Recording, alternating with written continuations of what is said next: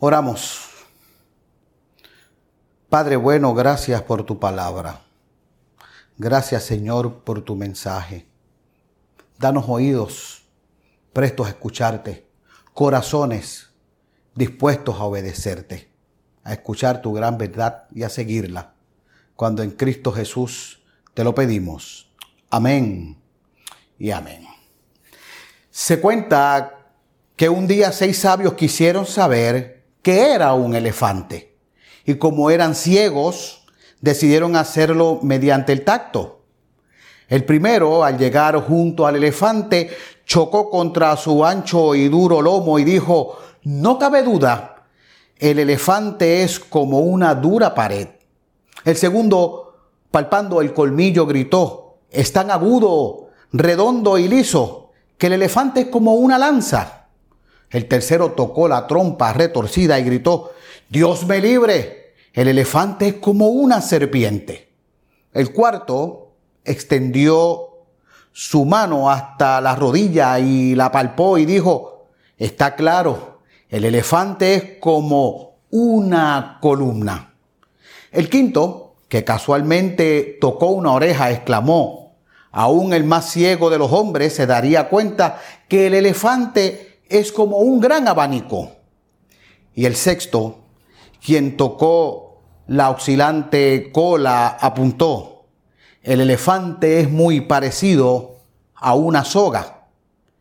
Y así los sabios discutieron largo y tendido, cada uno excesivamente terco en su propia opinión. Y aunque parcialmente en lo cierto, todos estaban equivocados. Todos tenían una opinión distinta de lo que podía ser un elefante, pues cada uno lo veía entre comillas, porque eran ciegos, cada uno lo percibía según desde su punto de vista. Si no fueran ciegos, diríamos que todo era según con el cristal con el que se mirara. Y esa frase me recuerda de cuando yo era niño, vendían unas gafitas de sol que tenían los lentes de diferentes colores. Y si, por ejemplo, uno se ponía esos lentes con los, eh, esos lentes azules, pues todas las cosas se veían de una manera más monocromática que otra cosa. Es decir, si le preguntaban al que tenía las gafas cómo veía, te iba a decir que veía todas las cosas en tonos azules. Y así por el estilo, si se cambiaba eh, los lentes a un color amarillo, pues iba a ver todo de esa forma, si se cambiaba a verde y así por el estilo. Y mientras uno tenía los lentes puestos, esa iba a ser la forma de ver el ambiente, de ver el entorno. Y entre comillas, aunque esa persona estaría en lo correcto, en la realidad no era así. Yo creo que eso es lo que está pasando actualmente. Cada cual se está encerrando en su mundo cada cual está pensando y dando su punto de vista de las cosas y las exponen como si fueran la verdad. Y así pueden plantear y decir o afirmar, según ellos, que todos tienen la verdad, pues la ven desde su propio punto de vista, cuando realmente nosotros sabemos que la verdad absoluta es Cristo y su palabra. Yo tenía un profesor que decía, a mí me hablan con datos, así nos decía a los estudiantes. Él decía que él funcionaba con datos, pues es médico, ¿verdad? Así que si hablábamos o si no hablábamos con datos, según él, lo que estábamos era dando nuestra opinión y él nos decía que la opinión es como el ombligo, todos tenemos una. Así que para nosotros los cristianos, tener certeza de lo que decimos, las cosas no deben ser como nosotros las vemos, como nosotros las percibimos, sino como nos la ha dado el Señor, como lo dice las escrituras. El pasaje frente a nosotros tenemos la continuación del pasaje que el pastor Pérez nos habló la semana pasada. Es decir, vamos a ver aquí lo que sucedió luego de que Jesús llamara a Leví, el cobrador de impuestos, o a Mateo, es la misma persona, y cómo éste, dejándolo todo, le siguió. Y ahora nos preguntaremos qué era lo extraño de esto, qué hay de inusual aquí.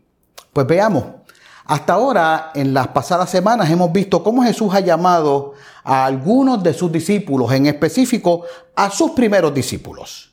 Y los dos primeros que lo siguen son Pedro y Andrés, que eran pescadores. Y tras una pesca milagrosa, Jesús los llama para que hagan algo totalmente distinto. Los llama para ser pescadores de hombres.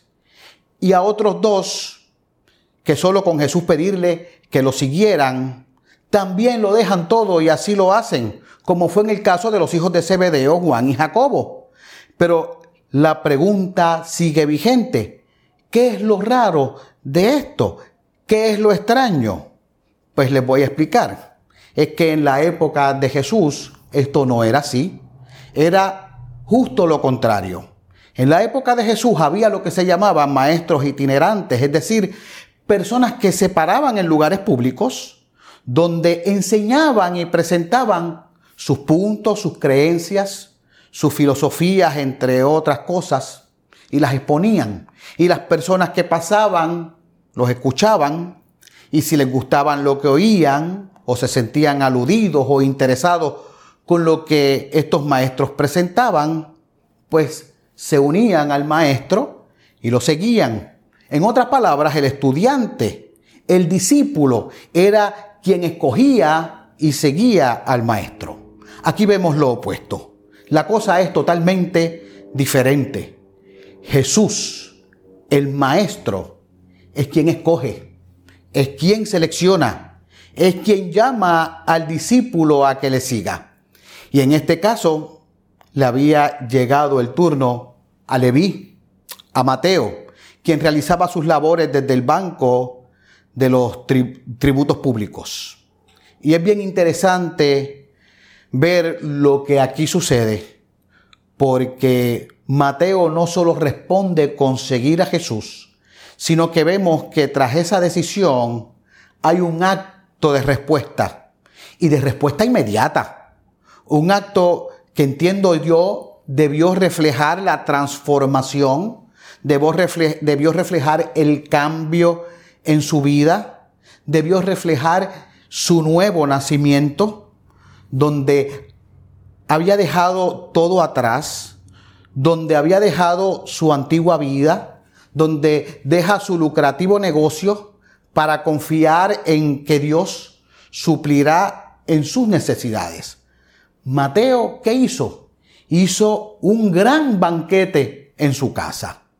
¿Y por qué hizo eso? Entiendo, porque quiso rendir honor a ese que lo transformó. Quiso rendir honor a ese que cambió su vida.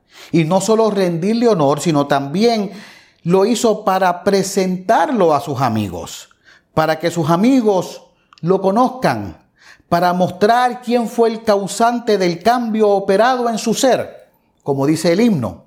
Mateo comenzó al instante la obra misionera. Y esto es bien importante y tenemos que hacer énfasis aquí, porque nuestra salvación no termina cuando aceptamos a Cristo como nuestro Salvador.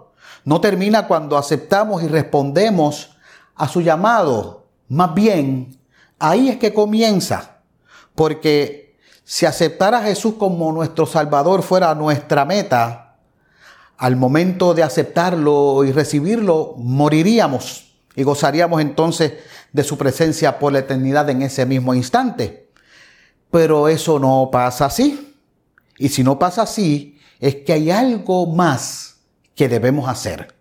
Los que recibimos el regalo de la vida eterna, debemos hacer la obra, debemos llevar el mensaje del Evangelio, debemos llevar el mensaje de salvación a otros, debemos cumplir con la gran comisión con ese mandato de Jesús de hacer discípulos para que muchos más conozcan a Cristo, los reciban como su Señor y Salvador y también reciban el regalo de la vida eterna. Eso fue lo que hizo Mateo, a su forma, pero eso fue lo que hizo. Y al parecer, dice el texto que había quienes no estaban muy de acuerdo con lo que allí estaba pasando.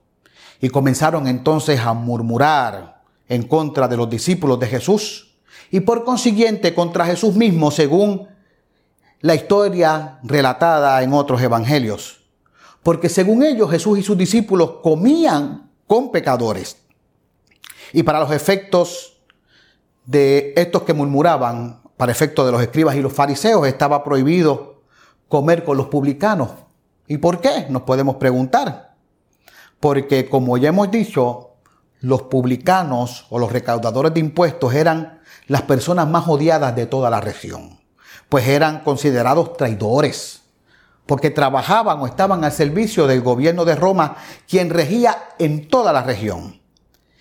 Y los publicanos, ¿verdad? Para hacer lo que hacían, compraban esos puestos ¿Y qué era lo que realmente hacían? Ellos cobraban los impuestos y le daban a Roma la parte, ¿verdad?, que ellos exigían, o que la parte que Roma pedía, pero entonces todo lo que ellos cobraran por encima de lo establecido, todo eso era su ganancia. ¿Y qué pasaba? Que este, este sistema de impuestos se prestaba para abuso y mucho abuso. Para que tengan una idea, estaban los impuestos del Estado, los que se pagaban solamente por el privilegio de existir. Se pagaba impuestos por la renta, se pagaba impuestos por la tierra, se pagaba impuestos por las cosechas, por los cereales, por el vino, por el aceite. Y estos impuestos se podían pagar en dinero, se podían pagar con especies, pero también había otro tipo de impuestos impuestos por usar las principales carreteras, por utilizar los puertos, por utilizar los mercados. Incluso había impuestos por tener carro, por cuántas ruedas tenía el carro. Había impuestos por el animal que llevaba el carro. Así que estamos viendo, ¿verdad? El abuso que se podía cometer, el, abuso que cometían toda esta gente que cobraban impuestos. Dicen los que saben que un cobrador de impuestos podía parar un hombre en el camino, vaciarle el vehículo y cobrarle por lo que le diera la gana. Y si no podían pagarle, le ofrecían préstamos a intereses exorbitantes. Y como no había televisión, no había radio, no había internet, así que la gente no tenía forma de verificar cuántos impuestos cobraba cada persona, no había forma de denunciar, no había forma de comparar, ni siquiera había forma de reclamar. Así que todos los ciudadanos estaban en manos de esta gente que lo que hacían era robarles. Y por cosas como esta eran consideradas los recaudadores de impuestos o los publicanos de la misma clase que los ladrones y los asesinos por lo que por sus actos eran excomulgados de las sinagogas. Por lo que no les quedaba más remedio a estos publicanos entonces, si estaban hasta separados de, de la comunidad, estaban odiados por la gente, que juntarse entre ellos mismos. Y esos eran los que estaban en la casa de Mateo. A esa gente era a las que Mateo pertenecía por lo que teniendo esa visión sobre ellos pudo surgir entre los que lo criticaran o los que los criticaban la pregunta de ¿qué entonces vio Jesús en Mateo? ¿Qué vio Jesús en él para llamarlo, para sentarse a la mesa con ellos? Ya que ese acto de comer con ellos era lo mismo que tratarlos como hermanos. Esta era la visión humana lo que vemos es un hombre malo, un hombre traidor, un hombre aprovechado, un abusador, una persona indigna y todo lo demás que hemos dicho. Así que volvemos a la pregunta. ¿Qué vio Jesús en Mateo para hacer lo que hizo con él? Unos dicen, según mientras iba estudiando, que Jesús vio el corazón. Otros dicen que Jesús pudo ver como Él realmente era por dentro. A lo mejor otros dicen que es que vieron que Él tenía dentro de toda su forma de ser una pizca de bondad. ¿Sabe una cosa? Si usted piensa así, estás viendo las cosas con el ojo y con el punto de vista de hombre, de humano. Lo vemos con el punto de vista de que el ser humano siempre se quiere poner en un lugar más alto del que se merece estar. Qué bueno que Dios ve distinto a nosotros. ¿Sabe por qué?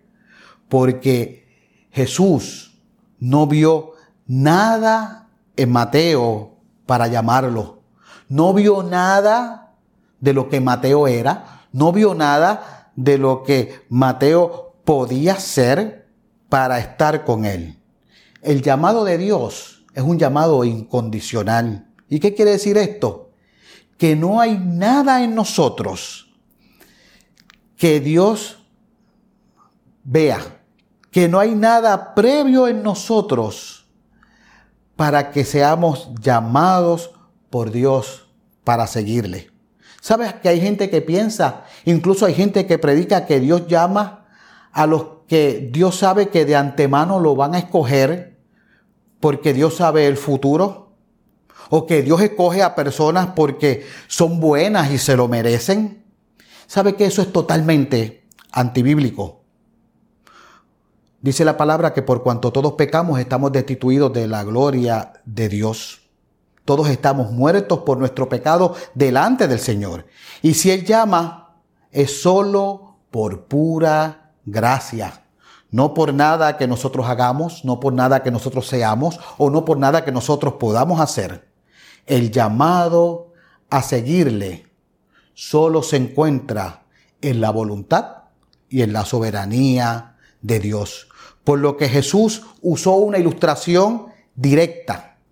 Dijo, los sanos no tienen necesidad de médicos sino los enfermos. No he venido a llamar a justos sino a pecadores al arrepentimiento.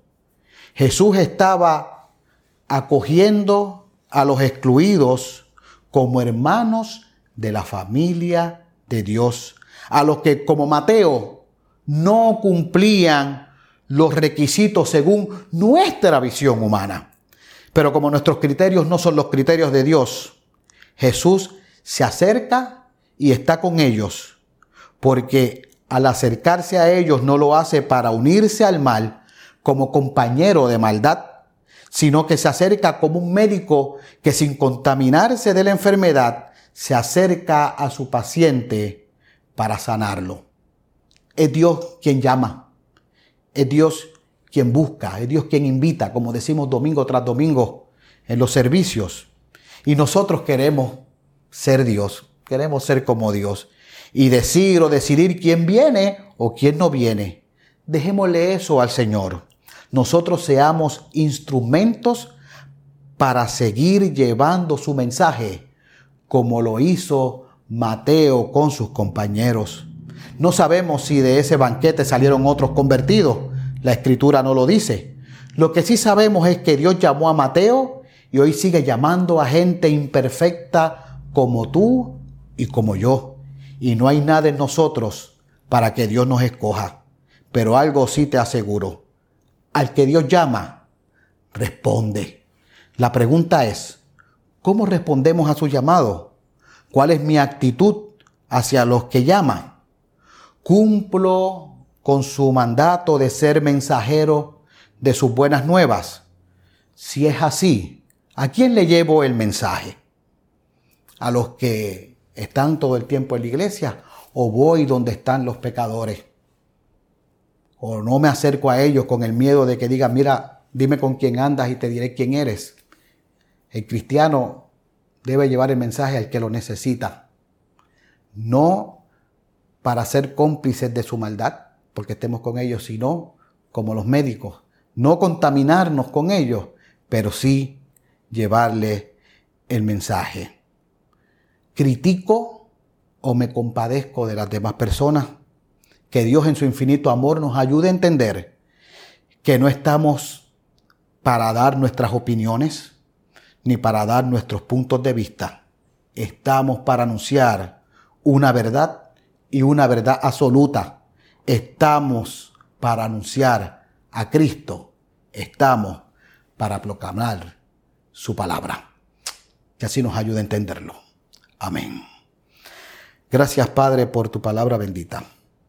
Gracias porque podemos entender que tú nos llamas y nos llamas porque es tu voluntad, no porque has visto nada en nosotros, pues nosotros somos pecadores, pero por tu gracia podemos acercarnos a ti. Gracias por tu llamado y gracias porque como tú has querido, así podemos responderte. Oramos en el nombre de Jesús nuestro Señor y Salvador. Amén.